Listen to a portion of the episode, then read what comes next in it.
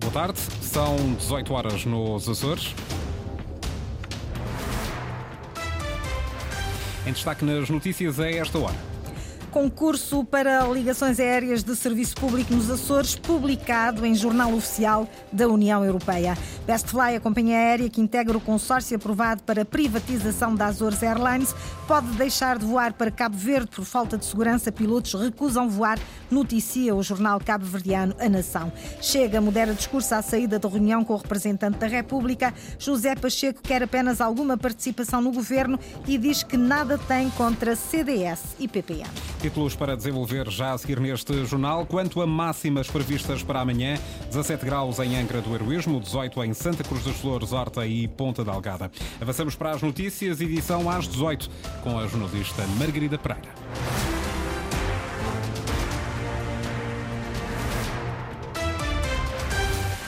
Está já publicado no Jornal Oficial da União Europeia o concurso para as ligações aéreas entre os Açores, a Madeira e o continente, ao abrigo das obrigações de serviço público. As companhias aéreas interessadas em explorar essas rotas têm 62 dias para apresentarem as suas propostas. A Azores Airlines, que atualmente assegura os voos nas rotas não liberalizadas, mas tem compensações, já disse que só opera até 31 de março. Ricardo Freitas. O Governo da República, através do Ministério das Infraestruturas, lançou finalmente os concursos para as obrigações de serviço público nas ligações aéreas entre os Açores, a Madeira e o continente. As chamadas rotas não liberalizadas.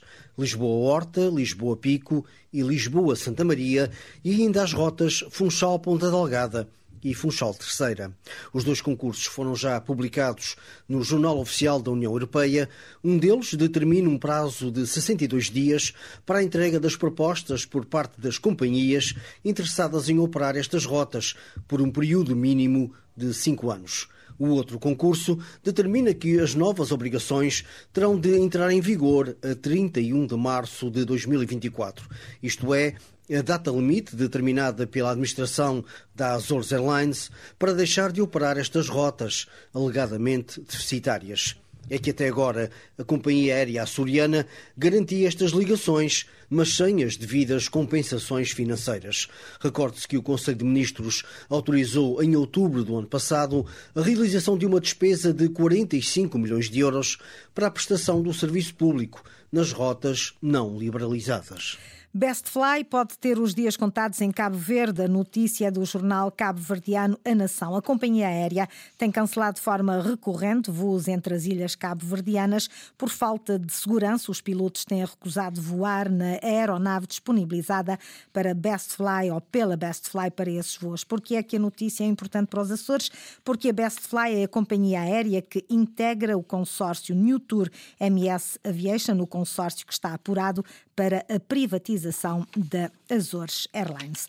Chega, continua a ser, continua sem ser contatado por José Manuel Bolheiro, admite o seu líder nos Açores, mesmo assim mantém-se disponível para viabilizar o novo executivo. Isso mesmo foi dizer José Pacheco esta tarde ao representante da República. Pacheco moderou o discurso, quer alguma participação no governo e diz que nada tem contra CDS e PPM. Estamos abertos ao diálogo de construir uma solução governativa em que o Chega também tenha alguma participação, de forma bastante positiva, e rejeitamos qualquer uh, coligação negativa para derrubar qualquer governo. Não há nada garantido porque nós não conhecemos o programa de governo. Se alguém conhece, eu gostava que me enviasse uma cópia. A democracia obriga-nos a que nós tenhamos conhecimento dos fatos. E fato é o que é que é o programa, quem são as pessoas que vão integrar o governo.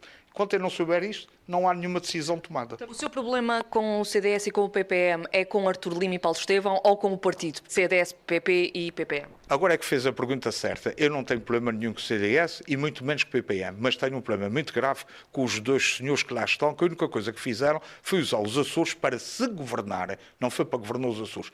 Então admite uma abstenção uh, se não fizer parte do governo?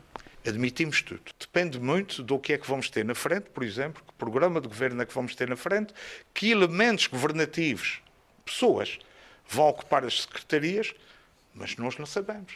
José Pacheco, líder do Chega Açores, à saída desta tarde do Solar da Madre de Deus em Angra, onde foi ouvido pelo representante da República, admite uma abstenção, mesmo não fazendo parte do Executivo. Tudo depende do programa do governo e das pessoas que o integrarem quando for levado ao Parlamento açoriano.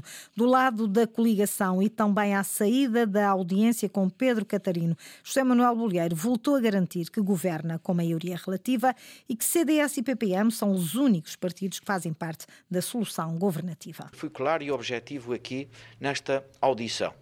Assumiria uma governação de maioria relativa, liderando a coligação PSD-CDS-PPM. E mais do que isso, não foi dito, porque não uh, verdadeiramente admito outra solução que não esta. Em circunstância alguma deixará cair uh, aqueles que são os compromissos com os seus parceiros de coligação, mesmo que isso implique irmos novamente a eleições? Sem dúvida. Aliás, todos conhecem o meu caráter. Eu sou uma pessoa leal com os compromissos, comprometido com a vontade do povo. Eu não me sirvo. Este projeto político não serve ao interesse partidário de nenhum dos três partidos. Serve a missão democrática e autonómica de servir os Açores e os açorianos numa governação pela estabilidade. Eu sempre me coloquei, não apenas em palavras, mas em prática, como um referencial de estabilidade. Assim continuarei a ser.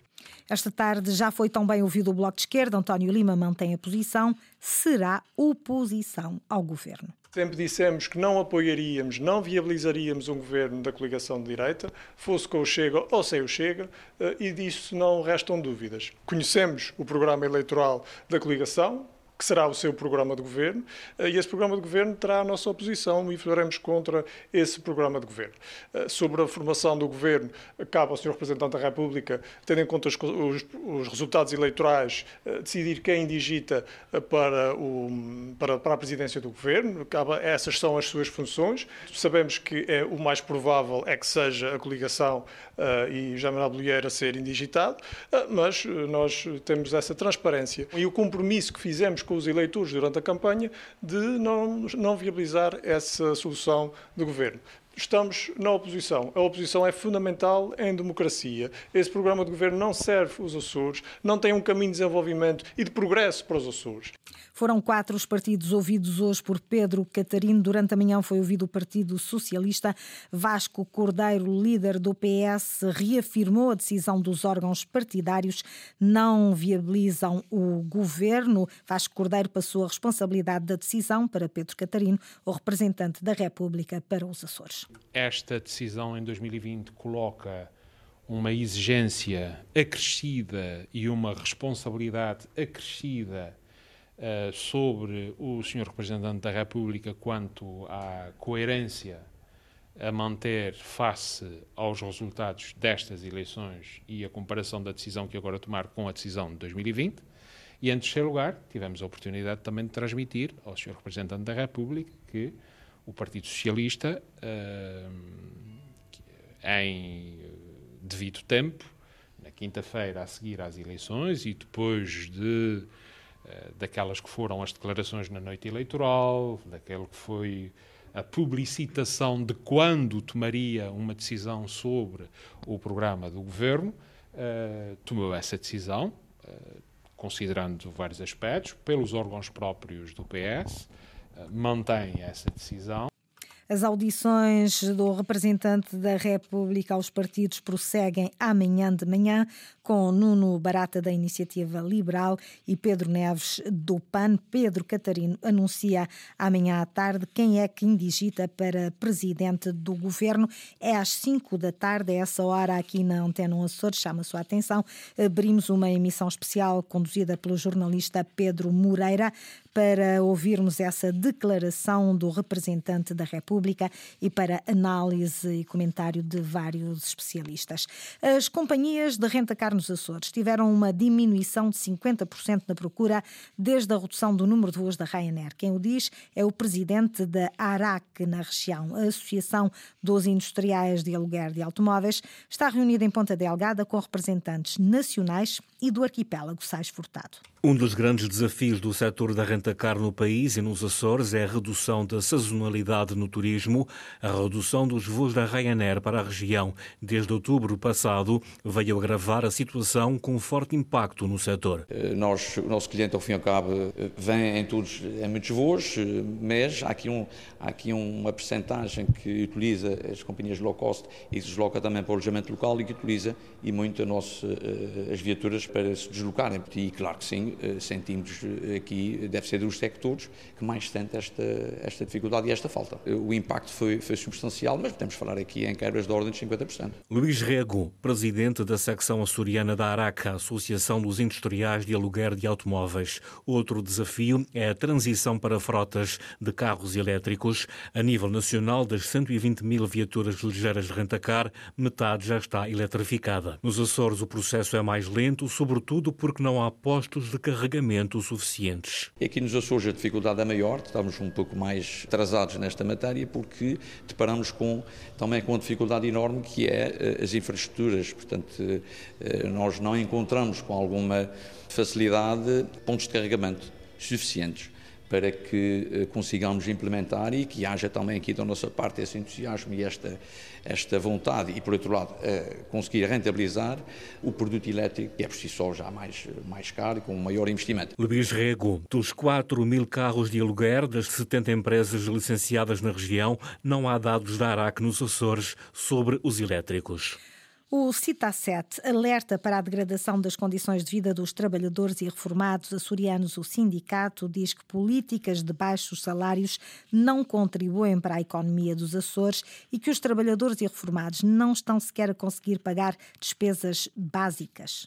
Aquilo que tem sido até referenciado pelas câmaras do comércio, que do ponto de vista económico, em alguns setores tem havido um crescimento muito significativo, o que nós queremos também é que este crescimento se reflita em favor dos trabalhadores, que os trabalhadores também beneficiem desta situação. E, portanto, desta forma, ficamos todos a ganhar, inclusivamente a própria economia da região. Uh, o aumento dos salários é fundamental para nós alterarmos o paradigma da pobreza e da exclusão social nos Açores. O CITA 7 defende que, em sede de concertação social, possam ser acrescentadas medidas de melhoria salarial. Está a caminho de São Miguel mais um tremor. É a 11 edição do festival que traz à ilha mais de 40 artistas de todo o mundo. Uma experiência musical no centro do Atlântico para todo o tipo de público. Sem géneros nem idade, o público é convidado a fazer parte das experiências do Tremor 2024. O festival mantém como cabeça de cartaz a Ilha de São Miguel. Estamos aí com um festival desafiante, com novos locais, novos artistas. O festival Tremor dos Pais, desde os 0 anos até aos 80. É um festival de escolhas, as pessoas têm que programar, porque os concertos são todos encadeados. E segundo Luís Barreses, organizador do evento, serão cerca de 40 os artistas desta 11 edição. No total, este ano, e sem contar com as residências e todos os projetos paralelos que existem, temos cerca de 41 artistas de todas as geografias possíveis e imaginárias. Vai do Japão à Colômbia, do Brasil ao Congo, artistas regionais, artistas nacionais. O festival não se faz só com música, há exposições, residências artísticas e gastronomia gastronomia. É muito importante também dar a conhecer a Caminho de Fora determinadas comunidades, eh, nomeadamente as receitas que nós temos aqui. É uma forma muito genuína, por exemplo, de levar esses festivaleiros à própria comunidade de Rabo de Peixe e a comunidade abrir as portas e eles poderem ir à casa das pessoas saborear o que tem para oferecer. A publicidade física ficou no passado, a sustentabilidade é uma preocupação, diz Luís Barreses. Materializamos tudo isso, a água é gratuita no festival, não existe dinheiro no festival, ou seja, uma série de coisas que eu acho que é o futuro dos próprios festivais. Teatro e Coliseu Michelense, Espaço Nóbrega e outros locais secretos vão ser epicentros do Tremor 2024. La Flama, Sam da Kid ou Lavoisier são alguns dos artistas em agenda para esta 11ª edição. Tremor 2024, o festival arranca a 19 de março e termina dia 23. A jornalista Ana Leal Pereira esteve na apresentação do Tremor edição deste ano. E nós já registramos aqui na agenda Jornal das 18 com a jornalista Margarida Pereira. Recordo-lhe que as notícias da região estão em permanência online em acores.rtp.pt, também no Facebook da Antena 1 Açores.